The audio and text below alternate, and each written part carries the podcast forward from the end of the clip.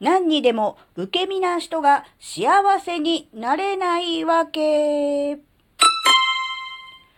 あずききなこがなんか喋るってよ。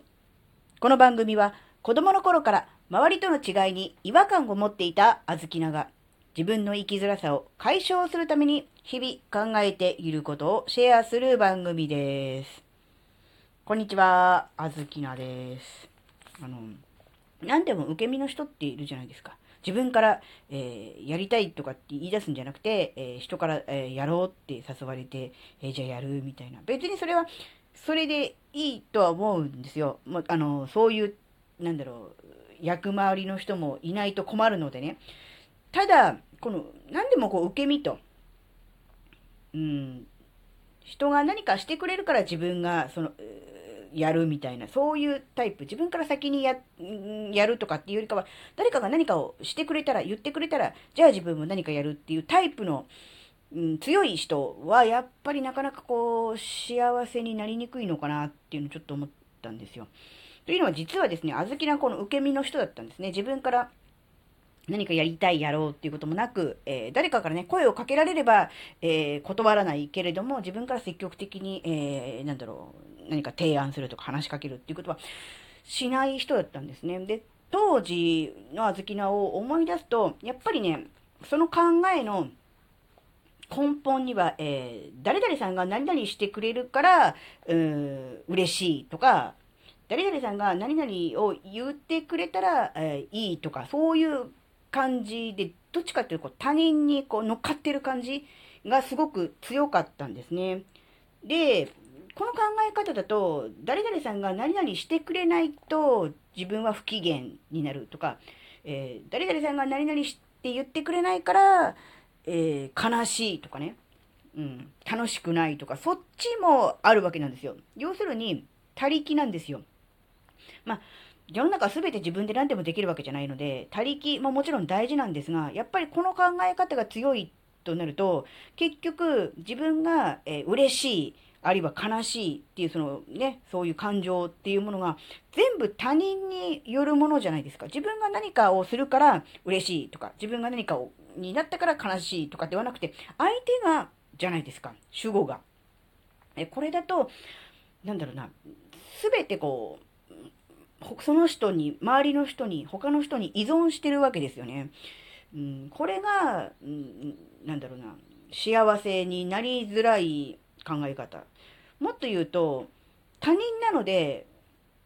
コントロールできないじゃないですか。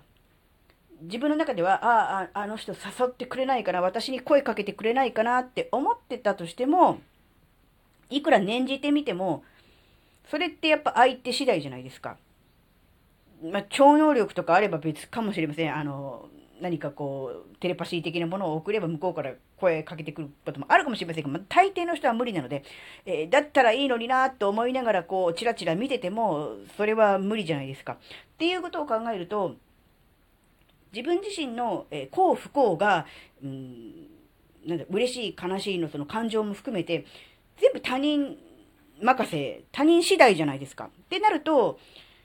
これはあの、あんまりこう、幸せになれない。結局自分でコントロールできないっていうことが、なんだろう、幸せ、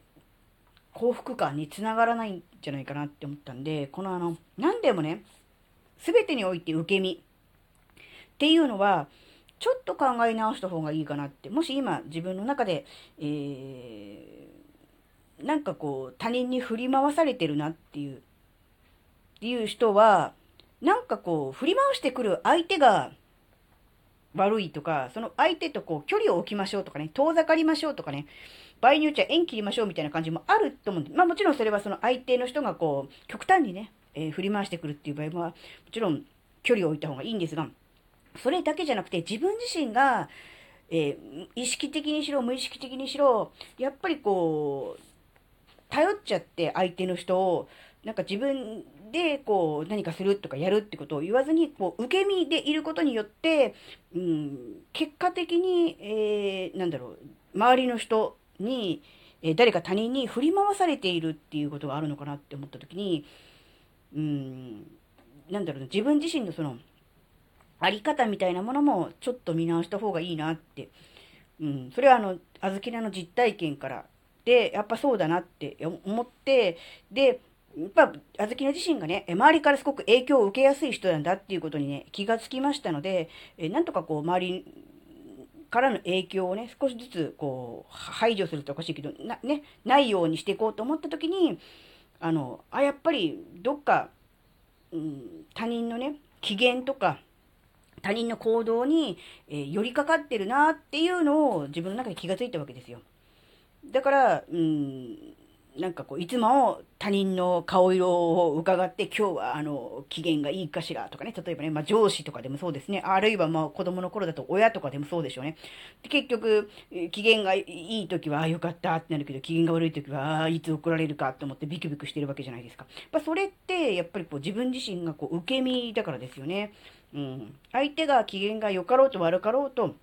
えー、それとはまた自分のね、えー、状態は別なので、別人格なので、きっちり線引きをして、うん、なんだろうな、そこはもう、きっちりこう、分けて考えるっていうね、それが大事かなって思ったんですね。それがやっぱりこう、周りからこう、変な影響を受けない、え振り回されないっていうためには大事だし、心のね、安定、うん、心の平穏を保つという意味でもね、やっぱり大事だと思うんですね。うん。なので、ちょっとだけ、このあの、受け身、なんだろうな、ね、能動的の反対だか受動的っていうのかな。んなんかね、人が何々してくれたら、えー、自分も幸せみたいな、そういう考え